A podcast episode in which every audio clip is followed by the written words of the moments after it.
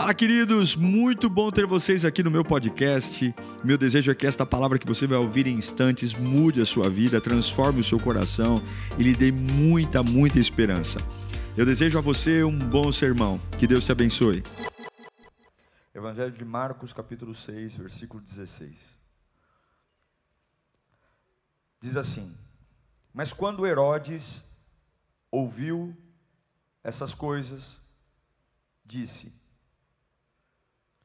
João, o homem a quem decapitei, ressuscitou dos mortos.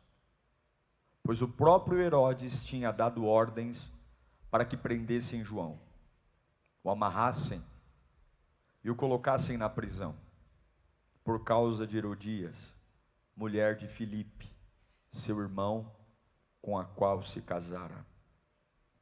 Porquanto João dizia a Herodes: Não te é permitido viver com a mulher do teu irmão. Assim, Herodias o odiava e queria matá-lo, mas não podia fazê-lo, porque Herodes temia João e o protegia, sabendo que ele era um homem justo e santo. Quando o ouvia, ficava perplexo mas assim gostava de ouvi-lo. É muito bonito sentar na igreja, ocupar as cadeiras de um auditório como esse e ouvir o quão lindo Deus é e o quão poderoso e maravilhoso Ele é. Nós, pregadores, somos excelentes para contar histórias lindas a respeito de Deus, da sua grande atuação, do seu grande livramento, da forma única como Deus trata o homem. Mas a Bíblia e a vida não é feita só de lindas histórias.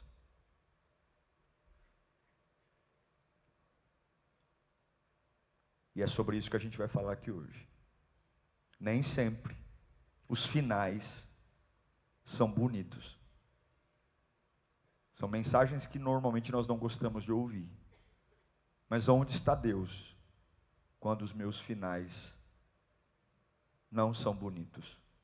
Onde está Deus quando o término parece que ele não livrou, não fez?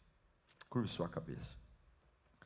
Senhor Jesus, esta é a palavra que o Senhor tem para nós nesta manhã aviva-nos, ajuda-nos. Queremos receber tua voz, a voz que embriaga a nossa alma, a voz que me encoraja a prosseguir, a voz que limpa os meus olhos, a voz que me dá combustível, a voz que me, me abençoa. Fala conosco, Senhor, nesta manhã.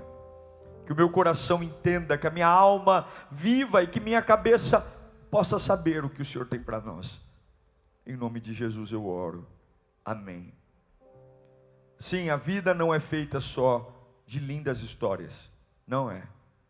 E acredito que todos nós aqui, mesmo servindo a Deus, buscando, temos alguma história que o final dela não foi revertido. Momentos que a gente ora e parece que Deus não faz absolutamente nada a gente crê, a gente chora, a gente se derrama, dores, crises, a gente se rasga, e o céu fica em silêncio, nada acontece, nada melhora, e muitas vezes o contrário, parece que a gente ora e as coisas pioram. Mas a grande pergunta é: o que eu devo fazer quando Deus parece estar inativo? Quando parece que eu estou jogando uma conversa no vento, quando parece que ao contrário, ele está longe, distante de mim, incomunicável. A primeira verdade bíblica que você tem que colocar no seu coração, e você não pode esquecer disso nunca na sua vida, nunca, mas nunca mesmo, porque a hora que você esquecer isso, o diabo te engana. A hora que você esquecer isso, o diabo ganha a sua cabeça. Guarda isso no seu coração com toda a tua força. O fato de Deus estar em silêncio não significa que ele está ausente. Repita comigo: o fato de Deus estar em silêncio não significa que ele está ausente. Essa é uma verdade que você tem que ter na cabeça. Segunda de manhã, não sinto a glória de Deus, parece que tudo está piorando, mas Ele está aqui em algum lugar. Estou no meio de uma reunião de crise, estou desfavorecido nessa reunião, todos contra mim, eu não tenho, não tenho nem palavras para dizer, vou sair humilhado dessa reunião. Deus, cadê o Senhor? Eu me preparei, eu orei, e está tudo contra mim. Parece que o inferno se levantou e eu não tenho nem defesa. Eu não estou sentindo o que Deus está fazendo, eu não estou percebendo, mas Ele está aqui em algum lugar. Você não pode perder a percepção de que Deus, mesmo em silêncio, sempre estará em algum lugar perto de você. Não é porque você não ouve que ele deixou de ouvir você. Não é porque ele está falando, não está falando, que ele deixou de ouvir o que você fala. Não é porque você não sente a presença dele que ele não esteja presente. Aí vamos lá. Por que, que escolhi o texto de João Batista? João Batista, ele é primo de Jesus Cristo. João Batista foi o homem que preparou o caminho para o ministério de Jesus. Ele anunciava de forma enfática: o Messias está chegando. João Batista tinha discípulos, e ele pregava sobre o Messias, ele discipulava, ele batizava, ele condenava os pecados, ele não tinha papa na língua, ele dizia mesmo o que pensava, não tinha que fazer média com ninguém. João Batista tinha uma personalidade forte, ele se vestia fora do padrão, as roupas dele eram meio estranhas, vestiam-se de couro de camelo, comia gafanhoto e mel silvestre, era um camarada meio estranho. Se tivesse aqui hoje, a gente ia ficar olhando para ele assim, dizendo: Ixi, maluco. Ele era meio porque todo homem meio assim, com a fiação boa, é meio maluco. Com, acredita que Deus pode curar tudo, entende? Pessoas que têm muita conexão com Deus não têm medo do impossível. Pessoas que têm muita conexão com Deus não desanimam facilmente. Hoje não se vestem de pele de carmelo, mas começam a rir na cara do impossível, dizendo: Meu Deus pode todas as coisas e eu não tenho medo de nada. As pessoas comuns odiavam João Batista, porque ele era um tapa na cara da sociedade, ele era um escândalo. Ele apontava o dedo e dizia: Você é raça de víbora, sua cobra. João Batista não tinha muito, muito tato em pregar, ele pregava escandalosamente. E o rei Herodes, rei de Antipas, era casado e ele se apaixona pela mulher do irmão. Ele é rei, e o rei é rei. O que, que ele faz?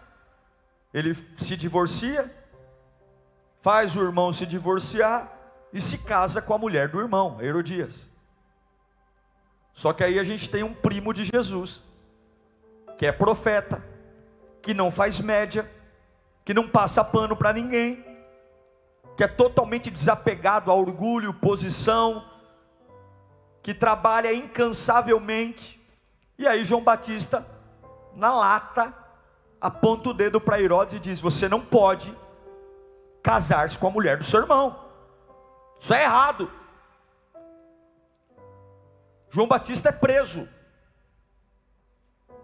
Sim, aquele camarada que trabalhou incansavelmente para Jesus, ele é preso. Ele mesmo disse: Eu não sou digno, Jesus, de desatar sequer as suas sandálias. Não sei se você lembra do batismo de Jesus. Quando Jesus caminha até o Rio Jordão para ser batizado por João Batista, o próprio João diz: Eu não sou digno de te batizar. E Jesus diz: Não, você vai me batizar para cumprir as profecias, para se cumprir o meu ministério. João Batista, ele é uma arma poderosa, mas você não vê Jesus acompanhando João Batista em momento nenhum.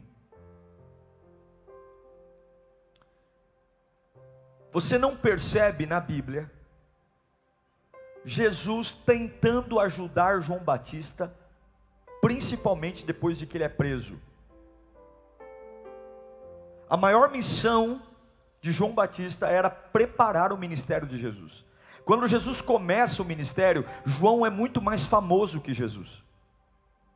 João tem discípulos, Jesus não tem discípulos ainda. João já batizava faz tempo, Jesus nem começou ainda o ministério.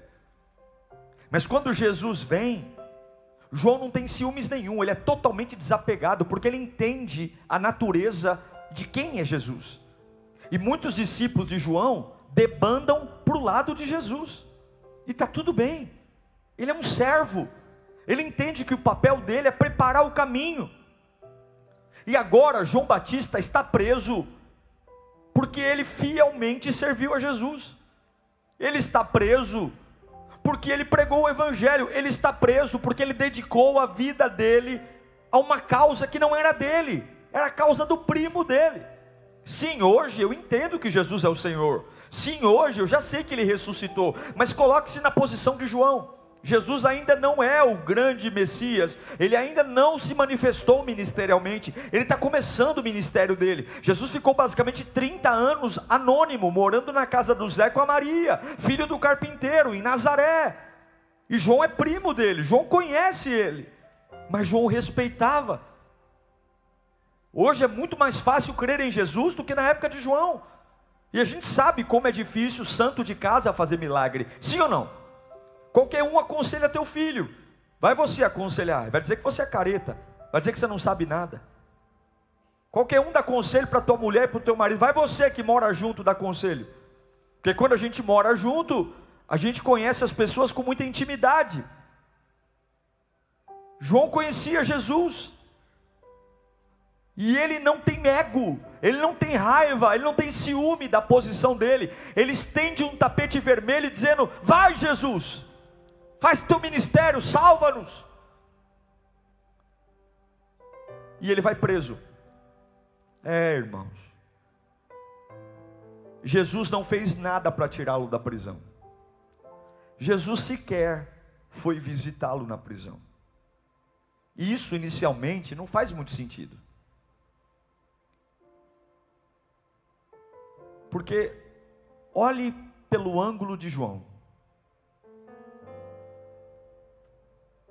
Eu faço o caminho para ele, eu preparo o ministério dele, eu sou a sombra dele, eu não tenho problema em me anular para ele brilhar, eu não tenho problema em, em ser colocado de lado, mesmo começando o primeiro, para o meu primo aparecer. Seria muito razoável ele vir aqui agora me tirar da prisão. Paulo e Silas não foram resgatados de uma prisão com um terremoto? Pedro não foi resgatado de uma prisão com um anjo indo até a cela, tirando ele de lá? Por que, que Jesus, com seus poderes, não vem até a mim e me tira daqui?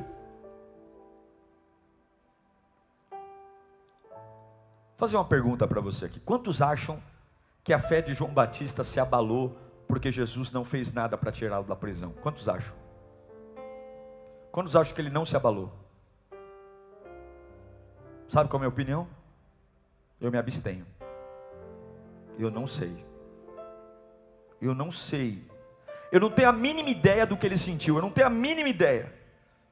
Eu só sei que aqui existe uma questão humana. A questão de alguém que pode servir a Deus, alguém que pode entregar sua vida a Deus, e ainda assim Deus não tirar você dos lugares que aparentemente seria justo Ele tirar. E isso é um choque para nós, é um choque para a nossa vida, porque nesse momento as dúvidas começam a pairar. Será que valeu a pena? Será que foi legal? Será que eu fiz o certo? Será que realmente Ele é tudo o que diz? Será? Olha para mim, vamos ler Mateus 11, 2 e 3. João estava preso, João, ao ouvir, onde ele ouviu? João, ao ouvir na prisão o que Cristo estava fazendo, enviou seus discípulos para lhe perguntar. João está meio assim: És tu aquele que haveria de vir, ou devemos esperar outro? O que, que é isso aqui? Deixa aí o texto. Para mim, isso aqui parece uma dúvida. Sim ou não? Porque enquanto ele estava livre, ele dizia: Esse é o Messias, eu não sou digno de te batizar, eu não sou digno de desatar a sandália dos teus pés. Mas agora que eu estou preso, o pessoal vai lá perguntar para ver se ele realmente é o que ele diz que é. Pergunta se ele realmente é o Messias, se ele realmente vai vir ou vai ter outro. Por quê? Porque agora, aparentemente, eu não estou sendo socorrido. Eu estou numa prisão e ele não está vindo. A dúvida começa a entrar, e os discípulos vão encontrar Jesus e perguntam para ele. Vamos ler lá Mateus 11, 4. Chegam lá, ô oh, oh, Jesus, teu primão está lá preso, lá no Carandiru. E, e, ele quer saber se você é mesmo o Messias ou não é. Olha o que Jesus diz: voltem e anunciem a João o que vocês estão ouvindo e vendo. Os cegos vêm, os mancos andam, os leprosos são purificados, os surdos ouvem, os mortos são ressuscitados e as boas novas são pregadas aos pobres. E feliz é aquele que não se escandaliza por minha causa. Jesus está no auge do ministério. Jesus se tornou o bambambam, bam, bam, o mais popular de todos. É milagre pipocando para todo lado, é cura, libertação. E a resposta que Jesus manda de volta para o primo que está preso é: tá tudo uma bênção aqui, tá maravilhoso, mas não contém uma palavra sequer sobre libertá-lo. Não tem uma palavra sequer sobre eu vou aí, eu vou tirá-lo daí. Jesus diz: tá tudo bem, curando, libertando, santificando, ressuscitando, mas para João ele não fala nada. Para o futuro de João não tem nada não tem nenhum consolo para o primo. João deve ter recebido, recebido, recebido o recado de volta e dito: Ok, ok, ok, eu estou entendendo, mas e a mim? E sobre mim? Não tem nada para mim? Mas nunca reclame do ruim, sempre pode ficar péssimo, Nunca reclame do ruim, sempre pode ficar péssimo. João Batista está preso, Jesus não vai visitar. E agora no palácio de Herodes, tem uma festa. Herodes toma mais do que devia, e pessoas que ficam muito alegres começam a querer prometer coisas que não deveriam. Ele chama a enteada para uma conversa, a filha da Herodias. Ele está bebo, a mulher está beba. E ele chega para a enteada e fala: Me pede o que você quiser que eu te dou. A menina enteada não sabe muito o que pedir. Corre para o quarto, vai falar com a mãe: Mãe, que foi, minha filha? Você não sabe o que aconteceu. Herodes falou para eu pedir qualquer coisa. E a Herodias tinha uma raiva, um ódio de João Batista. Ele já estava preso, porque João condenou o casamento dela. E aí a Herodias fala para a filha: Vai lá, filha. Vai para Herodes e fala que você quer a cabeça do João Batista numa bandeja.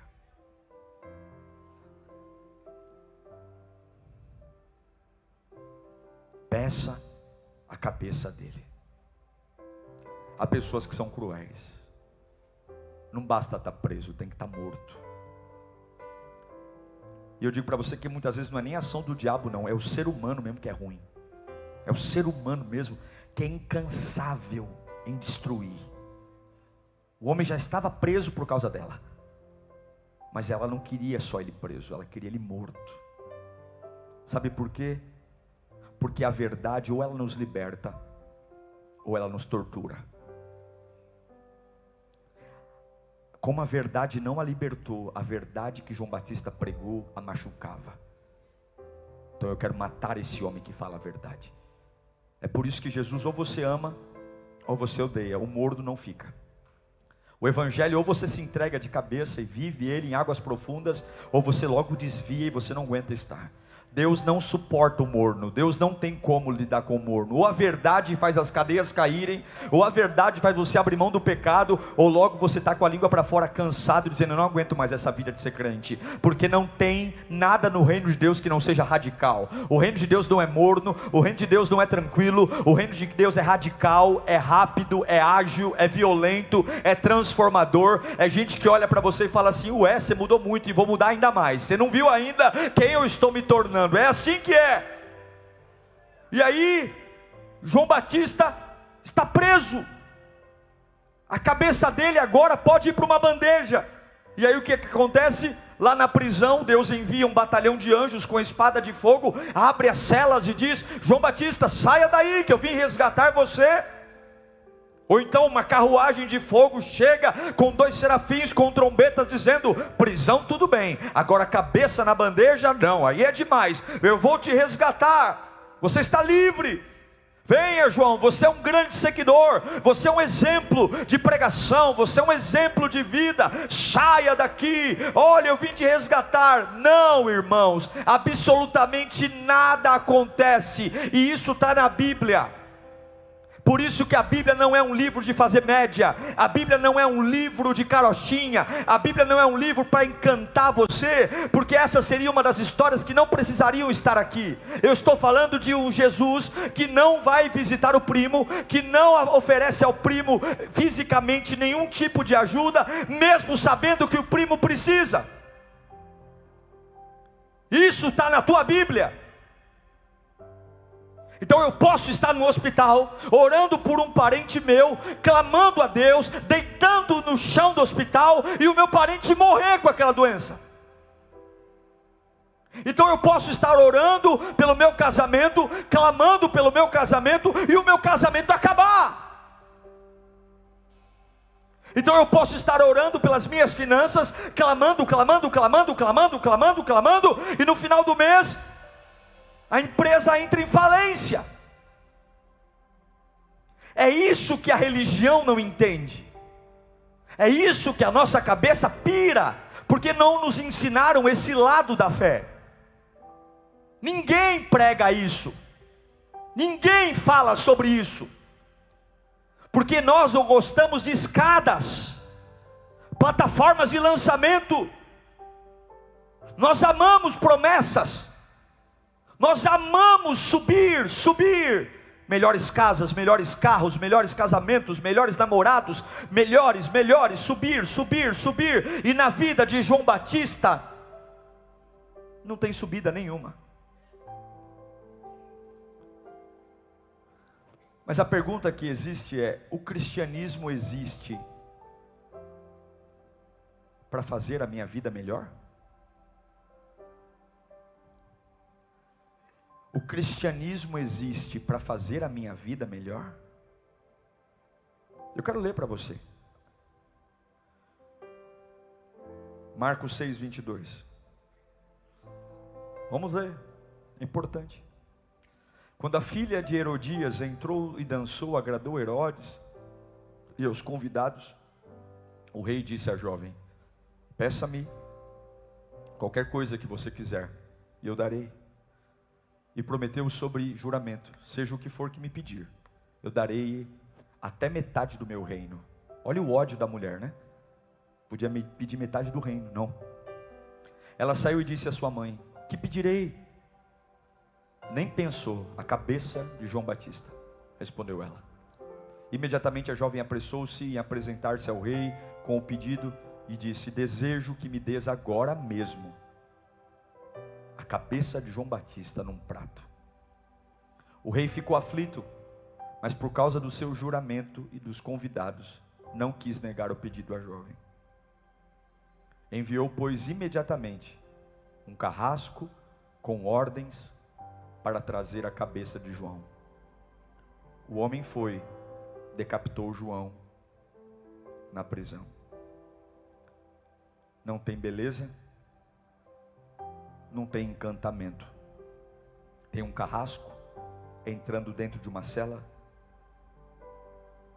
colocando a cabeça de um homem sobre uma pedra, descendo o seu machado e levando a cabeça de um seguidor de Jesus, até um ímpio pagão, para cumprir o capricho de uma mulher odiosa. Eu confesso, irmãos, não é o final mais bonito que eu gostaria que João tivesse. Não é o final mais bonito, porque depois de tudo que ele viveu, da coragem que ele teve, da forma arrojada que ele pregou, da forma intensa que ele foi, principalmente como ele foi fiel a Jesus, ah, não vejo sentido, mas aqui que está o segredo. Quando os meus finais não são bonitos, quando não bate com o projeto humano, eu preciso entender que o reino de Deus não faz sentido para nós quando nós deixamos de olhar pelos olhos devidos. O que é sucesso? O que é vitória? O que é realização? O que, que eu faço quando Deus está em silêncio? O que, que eu faço quando parece que nada está acontecendo? O que, que eu faço quando eu estou preso e as notícias são piores? Já tem um problema numa área e, e o diabo e a vida não dá trégua. E a gente começa a dizer: Eu não aguento, porque é uma bomba atrás da outra, é uma situação atrás da outra. Agora a pergunta é: o que, é mais importante?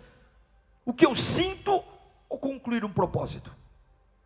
O que é mais importante? Provérbios 19, 21 diz que muitos são os planos do coração do homem. Muitos. Mas o que, que prevalece? O que, que prevalece?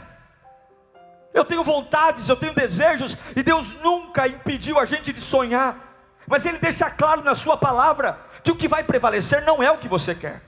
E o problema é que quando não acontece o que nós queremos, nós damos o nome de tragédia, nós damos o nome de infidelidade de Deus, nós damos o nome de desprezo de Deus, mas a Bíblia nunca disse que a tua vida estaria pautada naquilo que você quer. Oh meu Deus do céu, a gente entra na piscina do batismo para morrer. O evangelho não começa com vida, começa com morte. É uma pessoa consciente que diz: Jesus é o Senhor da minha vida, e eu agora vou viver os sonhos deles, o plano dele, a vontade dele, e ele agora será o meu condutor. Eu entro nessa piscina eu estou morrendo para a velha vida. É isso é evangelho. O evangelho não se vive antes de morrer, não se sobe antes de descer. Mas qual é o problema? Nós passamos pelas águas do batismo, nós viemos à igreja, mas nós temos debaixo do braço a cartilha de que os meus planos, as minhas vontades, elas são as vontades de Deus para mim. E Deus manda te dizer hoje: você está em crise existencial porque você fez do seu plano o meu plano, mas o meu plano para você nunca foi o seu plano. Se combinar, glória a Deus. Se não combinar, confie no que eu estou fazendo. Escute,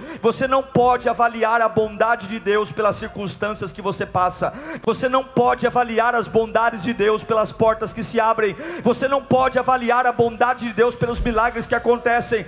Deus é bom e basta. Deus é bom e basta. Eu não preciso que ele faça o que eu quero para dizer que ele é bom. Eu não preciso que ele faça o que eu sonho para dizer que ele é bom. Eu não preciso que o deslanche da minha vida seja de acordo com o meu propósito. E se você está orando para Deus fazer o que você quer, você faz de Deus o seu servo e de você mesmo o seu próprio Deus. Deus é bom, isto basta. O homem tem vários planos. Eu tenho vontade de casar, de namorar, de viajar, de trocar de casa, mas eu não posso esquecer que o que salva a minha vida não é o meu plano, é o plano de Deus. Então, ao invés de você avaliar a bondade de Deus pelas circunstâncias, agradeça a Deus, porque Ele simplesmente é bom, mesmo no alto da montanha ou no mais profundo vale.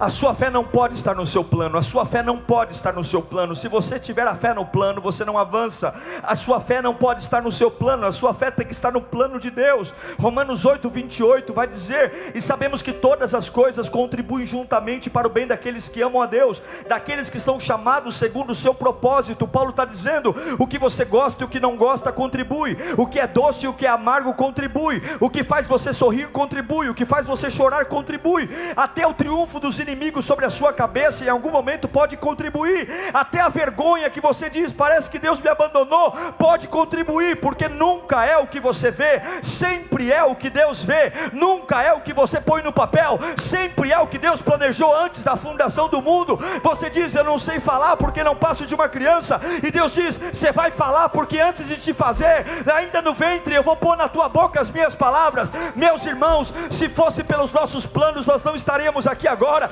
se fosse pela nossa cabeça, nós já teríamos morrido, mesmo sem perceber. Você está aqui hoje porque o plano de Deus te empurrou para cá. Eu não sei para que eu estou pregando, mas em nome de Jesus, o final nunca é triste quando eu entendo que Deus é bom. O final nunca é triste quando eu entendo que Deus é bom. O final nunca é triste é bom. Morreu, eu vou chorar, eu vou sentir, mas eu vou fechar o caixão dizendo: Deus é bom.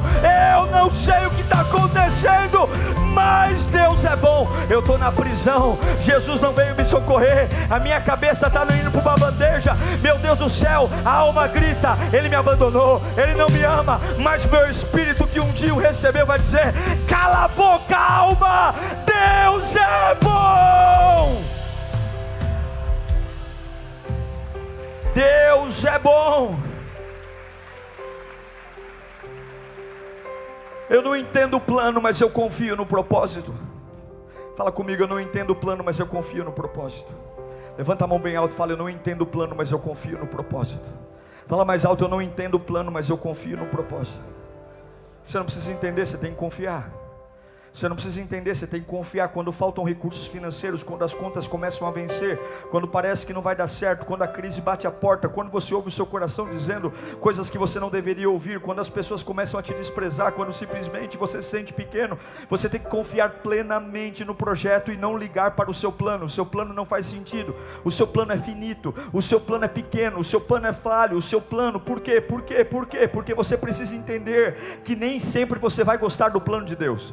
Nem sempre o plano de Deus vai fazer você subir, mas você tem que confiar no caráter, na bondade de Deus. Sabe por quê? Porque Herodes muda de opinião, Herodias muda de opinião, eu mudo de opinião, você muda de opinião, mas aquele que você serve não muda de opinião. Ele é bom ontem, ele é bom hoje, ele é bom amanhã. É a bondade de Deus não se altera. Eu desconfio de quem muda, eu desconfio de quem gosta e outro dia odeia. Eu desconfio de quem um dia elogia e outro dia fala mal. O meu Deus não tem o caráter alterado. O meu Deus não muda de ideia. O meu Deus é bom na sua natureza. Não há nada que eu faça que mude a vontade de Deus. Tem pessoas que não gostam mais de mim pelo que eu fiz. Tem pessoas que não gostam mais de você pelo que você fez, porque nós não conseguimos cumprir nossas promessas. Nós não conseguimos ser honestos sempre. Nós nem sempre conseguimos cumprir a nossa palavra, mas o meu Deus não muda. Eu não quero que você saia desse culto dizendo que Deus é carrasco, mas eu quero que você vá para sua casa declarando hoje: eu não entendo o plano, mas eu confio no projeto de Deus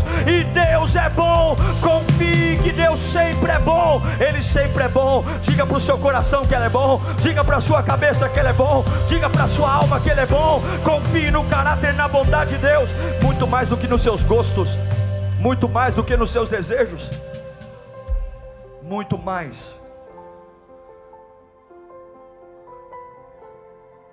O próprio Jesus vivendo dos momentos mais difíceis.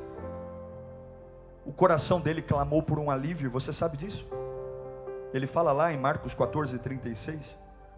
Abba Pai, tudo te é possível, afasta de mim o cálice. Contudo, não seja o que eu quero, mas seja o que tu queres. Você ficou com dó de João Batista, que não foi visitado na prisão. Mas João Batista era tão pecador como eu e você. E o próprio Deus, que nunca pecou, que nunca fez mal a ninguém, que agora está numa cruz e diz: Pai, eu não estou gostando do que está acontecendo, eu não estou gostando de como as pessoas que eu vim salvar estão me tratando.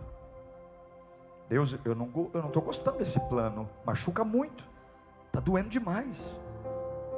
Eu estou carregando culpas de coisas que eu nunca fiz. Eu estou sentindo o que um estuprador faz, eu estou sentindo o que um pedófilo sente, eu estou sentindo a culpa de um assassinato, sendo que eu nunca fiz mal a ninguém. Se for possível, afasta o cálice, mas que seja feita tua vontade. Deus, eu não estou gostando do plano, mas eu vou ficar firme no propósito. Não é a minha vontade ser espancado, não é a minha vontade, mas se é a tua vontade que eu seja humilhado, se é a tua vontade que eu passe por isso, se é a tua vontade, Senhor, que seja feita a tua vontade então. E a Bíblia diz em Marcos 15, 3, que na hora nona, Jesus exclamou em alta voz: Eloí, Eloí, lama sabachthani. Nunca reclame do ruim, sempre pode ficar pior. Deus meu, meu Deus, por que me abandonaste? Por que, que há um silêncio sepulcral à minha volta? Por que, que o Senhor não fala comigo, Pai? Por que, que o Senhor não olha para mim? Nunca! Isso aconteceu antes. Você está com dó de João Batista? Mas João Batista é tão miserável e pecador como eu e você. Mas agora o Filho de Deus, o próprio Deus, em sua humanidade, está com um conflito enorme, porque pela primeira vez ele vê o Pai distante. O Pai se cala diante da cruz, mas não é porque o Pai odeia o Filho, não é por desprezo, mas sabe por quê? Porque Jesus não precisava nesse momento de um afago, de um carinho, de piedade, de toalha, de água fresca para beber. Jesus precisava cumprir o plano. Jesus tinha que cumprir o plano. Tem hora que você está querendo carinho, você está querendo cafuné, você está querendo abraço, você está querendo colinho, e Deus fala: Eu não vou falar com você, porque clamas a mim, diga ao povo que marche. Você vai ser abençoado quando você cumprir o plano, quando você passar na prova. Eu não vou aliviar para você, porque eu tenho pressa que você cumpra o chamado. Deus Pai está em silêncio porque não tem o que falar com você, meu filho. Você tem que morrer. Eu não tenho que falar nada para você. Você tem que morrer. Porque sem morrer você não ressuscita. E hoje toda a humanidade prova da libertação. Não da aguinha que Jesus recebeu na cruz não do cafuné, não das palavras de adocicadas do Pai, mas do silêncio que ele provou na cruz e da morte. E no domingo pela manhã ele ressuscitou, e hoje eu e você podemos andar com a cabeça erguida, dizendo: nenhuma condenação há para os que estão em Cristo Jesus. Não é porque Deus está em silêncio que Ele está longe. Não é porque você não está entendendo que Ele está longe, e eu quero encerrar dizendo que, por mais absurdo que seja, por mais incompreensível que seja, continue confiando no caráter, na bondade de Deus. Deus não parou de ser Deus, Deus não para de realizar o que planejou, mas os propósitos de Deus gritam dentro de mim: para quê? Para quê? Para quê? Você sabe quem foi João Batista? Jesus não vai visitá-lo na prisão. Mas Jesus fala dele. Mateus 11, 11. Digo a verdade a vocês: do meio dos nascidos de mulher, não surgiu ninguém maior que quem? Que João Batista. Todavia, no reino de Deus, ele é o menor o menor no reino de Deus é maior do que ele, porque ele foi servo. Jesus está dizendo: a honra dele não vai ser aqui, aqui não. Todos vão ver um homem que não foi socorrido na prisão, mas não negou sua fé. A morte não o intimidou. Quando o carrasco entra na cela, ele sabia o que ia acontecer. E ele não xingou Jesus. Ele não disse que Jesus era cruel. Ele simplesmente pôs a cabeça sobre a pedra. Pode cortar. Ele não veio me visitar, mas ele continua sendo bom.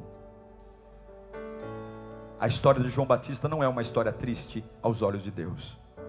É uma história triste para nós, que estamos acostumados a foguetes, aviões. Comece a olhar sua vida pela perspectiva de Deus. E você vai perceber o porquê que Ele chama você de mais do que vencedor. Deus está tão perto quanto o ar que você respira. Deus está tão perto quanto esse irmão sentado ao seu lado. Deus está tão perto. Ele apenas diz: Você não precisa gostar, você só precisa confiar. Você não precisa gostar do que eu estou fazendo, você só precisa confiar no que eu estou fazendo. Aleluia. Você não precisa gostar do jeito que eu estou lidando na tua casa.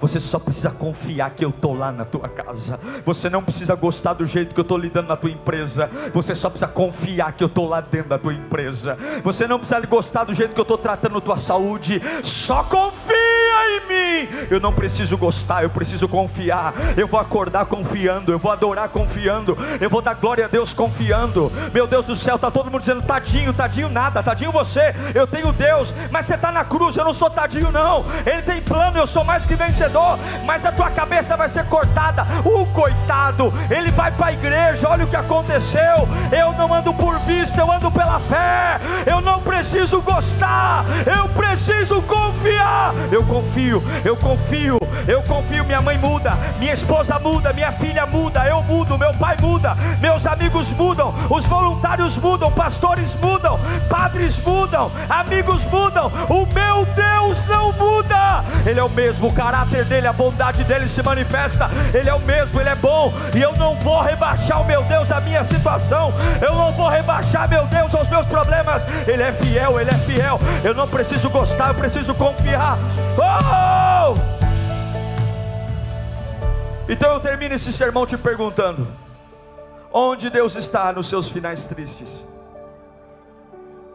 no mesmo lugar onde sempre esteve, amando você, cuidando de você, tendo o melhor plano que você poderia ter e garantindo que o teu final não é final de vergonha, é um final de honra. Nenhum de nós aqui é maior que João Batista. Nenhum homem nascido de mulher é maior que João Batista. Nenhum homem nascido de mulher é maior que João Batista. Você lembra de Abraão? João Batista é maior do que ele. Você lembra de Moisés? João Batista é maior do que ele. Você lembra do apóstolo Paulo? João Batista é maior do que ele. Qualquer pessoa, João Batista é maior do que ele. E quando nós chegarmos no céu, haverá um galardão especial para João Batista. E se você não for honrado nesta terra, Deus te honrará no céu. Só sei de uma coisa: a bondade, a misericórdia e a justiça de Deus nunca faltarão a você. Deus é bom e acabou. Feche os seus olhos. Fala comigo, eu não preciso gostar, eu preciso confiar. Ah, uma igreja que gosta é imatura, uma igreja que confia é madura, uma igreja que gosta vive de evento, uma igreja que gosta vive atrás de pregador de promessa, uma igreja que gosta vive atrás de notícia boa, uma igreja que confia apenas caminha adorando. Se eu estiver no vale da sombra da morte, está tudo bem, Ele está comigo. Se eu estiver numa guerra, mil cairão ao meu lado, dez mil à minha direita, eu não vou ser atingido. O Senhor é meu pastor, nada me faltará. Eu não preciso de dinheiro, eu preciso de Jesus. Eu preciso de Jesus. Ele não muda.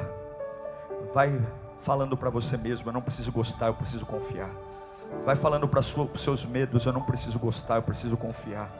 Vai falando para sua incredulidade, eu não preciso gostar, eu preciso confiar. Se você puder falando, dando glória ao nome de Jesus, Deus vai falar com você agora de forma pessoal. Deus vai falar com você agora de forma específica. Deus vai falar com você agora de forma específica. O Espírito Santo vai se apoderar de você agora. Você vai sentir uma confiança que há anos você não sentia. Você vai sentir uma paz tão grande Deixa Herodias tramar, deixa Herodias tramar, deixa, deixa, deixa Herodias tramar, deixa, não tem problema não, Deus tem controle, fica tranquilo. Ah, mas o carrasco chegou, fica tranquilo, mas piorou, fica de boa. Deus tem planos para você. Tem hora que Deus não vai falar nada porque não tem nada a ser dito. Tem hora que Deus não vai falar nada porque não tem nada para ser falado. Você só tem que continuar. Você quer conversar quando você tem que continuar. Você quer bater papo? Deus não tem papo para bater com você. Vai andando, filho. Eu não tenho nada para te dizer. Continua. Eu já te disse que cuidaria de ti. Eu já te disse que sustentaria você. Eu já te disse que proveria o recurso. Não tenho nada para te falar. Anda. Não tenho nada. Quem faz isso são os homens. Os homens que manipulam, os homens que mentem, os homens que não cumprem suas palavras. Eu sou Deus. E eu não volto atrás daquilo que te disse. Não tenho nada a te dizer. Não tenho nada para te falar. Anda, anda, anda, anda, anda, anda, anda, anda, anda segunda anda, terça anda, deu certo anda, deu errado anda, a porta fechou anda, o exame piorou anda, não abandonar, abandonaram você anda, abraçaram você anda, deu errado anda, anda, anda, anda, estou sentindo raiva anda, estou sentindo felicidade anda, estou sentindo vontade de morrer anda, anda, não tenho nada para te dizer, só anda, anda porque eu sei o que vou fazer com você. Rianda la basura e cante fandare. Vai dando glória em nome de Jesus até tua alma entender. Vai dando glória, fecha os olhos. Vai dando glória, glória, glória, até a tua alma entender que está tudo bem. Vai dando glória, vai sossegando tua alma, vai sossegando tua alma, vai sossegando tua alma. Essa história é triste para você, para Deus não. Essa história pode ser triste para as pessoas, para Deus não. Para Deus não. Che, candaraba, fandaraba. Uau! Eu tenho certeza que Deus falou com você. Tenho certeza que depois desta palavra a sua vida não é mais a mesma. Peço que você também me acompanhe nas minhas redes sociais: Instagram, Facebook YouTube. Me siga em Diego Menin. Que Deus te abençoe.